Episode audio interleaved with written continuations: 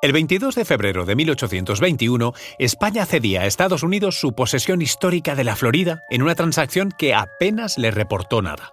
Conocido como el Tratado de Adams-Onís, los estadounidenses se hicieron con el codiciado terreno a cambio de evitar la toma del territorio por la fuerza, un intercambio por otros territorios que España luego perdería y unas pobres compensaciones económicas que ni siquiera eran para las arcas españolas. La resentida economía española después de la guerra de independencia contra los franceses y los muchos problemas políticos que la propia España tenía ya en su territorio y en la reclamación de independencias en los virreinatos de América hizo que Fernando VII buscara aliviar tensiones y gastos en la cesión de Florida.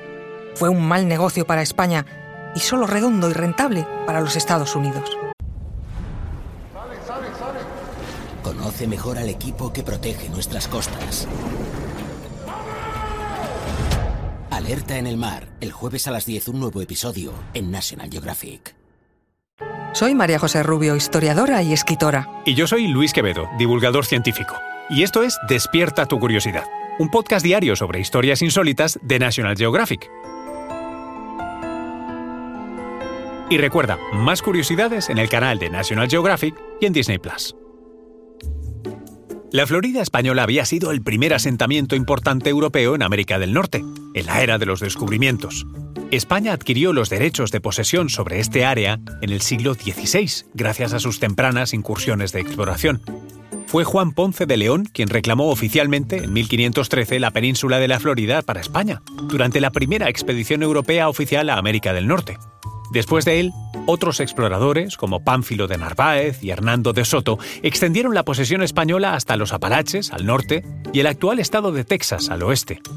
Allí se establecieron las misiones y los fuertes que colonizaron y defendieron la españolidad del territorio durante siglos.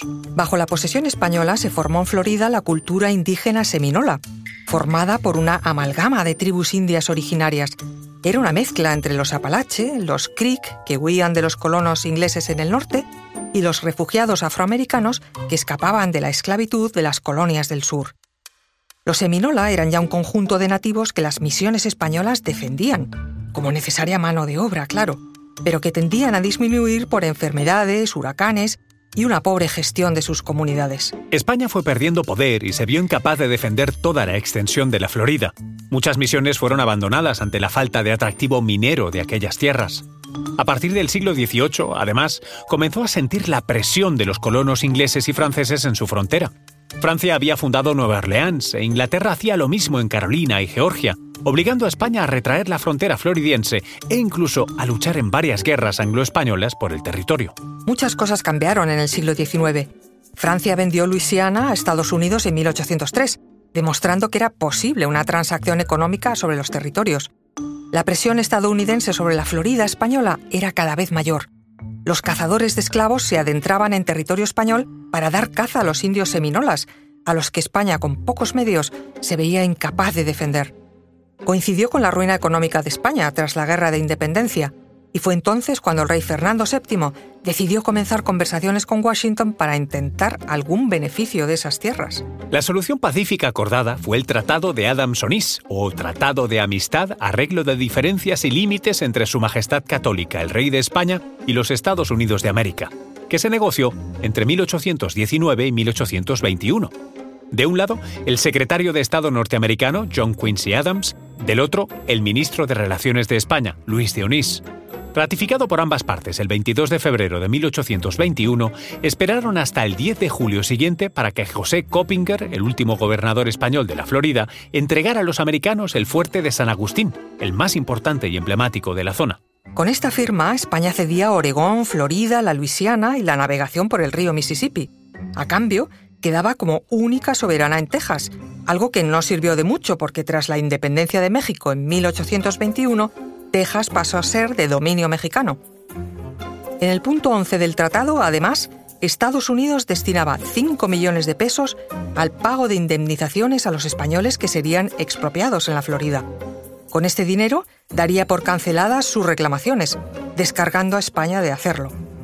Algunos entendieron que este era el bajo precio que Estados Unidos pagaba por la compra de la Florida y que ese dinero jamás llegaría a España. ¿Había sido entonces una estafa? O cuando menos, un mal negocio. A muchos gobernantes españoles el tratado les pareció vergonzoso. supuso un fin poco honroso para la secular presencia y posesión española de la Florida. Dejó sin propiedades americanas a muchos ciudadanos españoles y sin protección a los indígenas que vivían en la Florida. La colonización americana abrió la veda a la persecución del pueblo seminola, que fue perseguido y reducido a apenas unos pocos miles de indígenas, que perdieron su identidad cultural.